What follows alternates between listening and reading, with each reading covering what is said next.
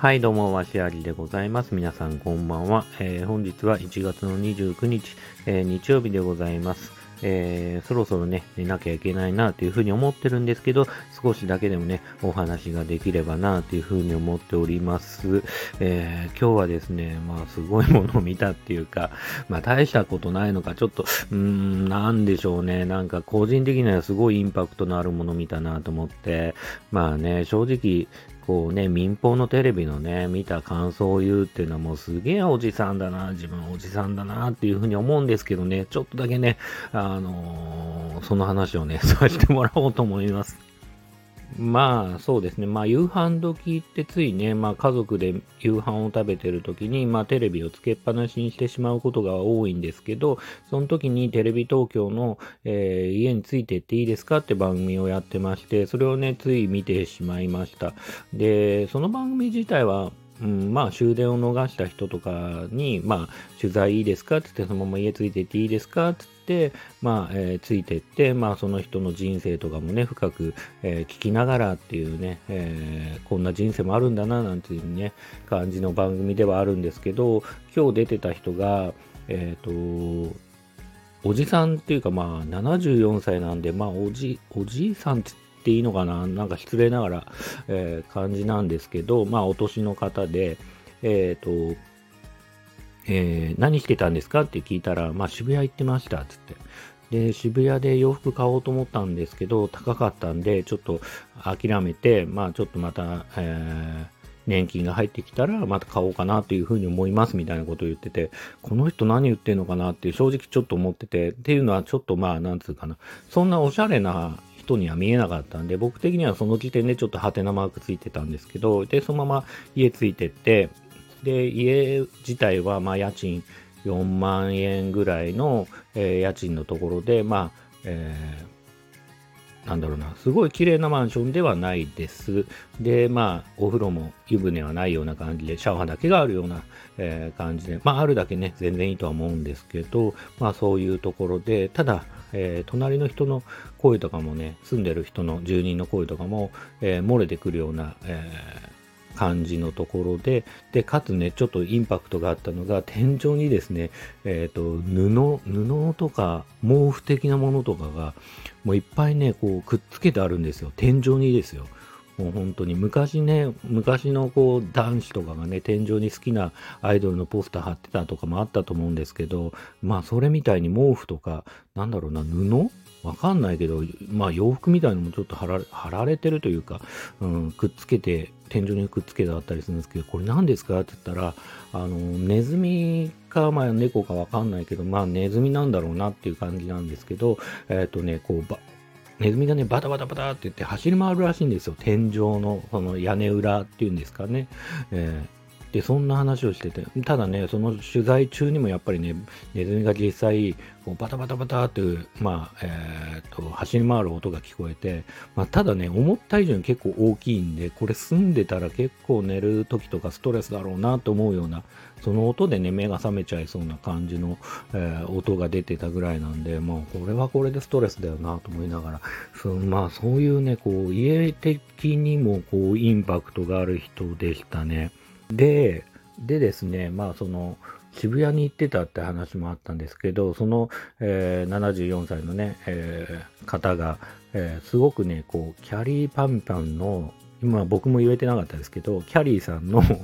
あの大ファンらしくて、で、ファンクラブには入ってるんですよ、なんて話をしてて、まあそれもちょっとびっくりしたというか、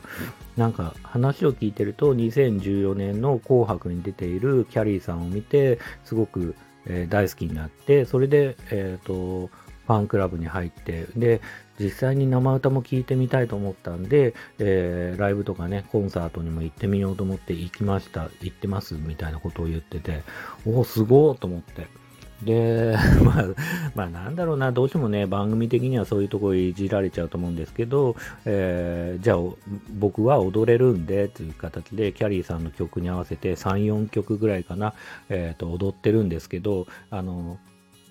なんだろう、壁が薄いから音楽バンバンかけることにはいかないんで、本人だけヘッドホンして音楽聴いて踊るっていう、その74歳のね、まあ、髪の毛も薄くなったような、えー、方が、まあ、踊るってめちゃくちゃシュールなシチュエーションで、ただね、僕、そうね、今回それを見て、すごくかっこいいなと思った部分もあってっていうのは、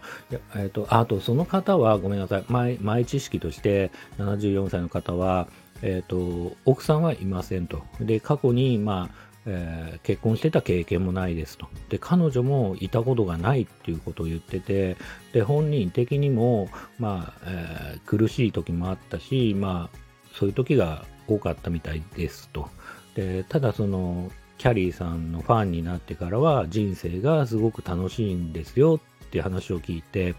まあ、それめちゃくちゃいい話だなっていうふうに思ったし、えっ、ー、と、僕的には、まあ、だとしても、そのファンになっても、そのライブに行くっていうのは結構ハードル高いじゃないですか。それも今まで、えー、他のね、アーティストのきっと、あのー、ライブに行ってるような人には見えなかったから、えっ、ー、と、だからそれで、生歌が聴いてみたい、この人の本当歌ってるとこ聴いてみたい、だから行ってみたいっつってライブに行くっっていうのがすごく僕はなんかすごく行動力ある方だし、すごいなって、好きのパワーってすごいなって、好きになることっていうのはすごく、うん、人をね、こう充実させるんだなっていうふうに思ったし、で、キャリーさんのその僕はあんまり詳しくはないですけど、そのカリスマ性っていうか、人をこれだけね、こう、ハッピーな気持ちにさせるっていうのは、非常にこう、やっぱりアーティスト冥利に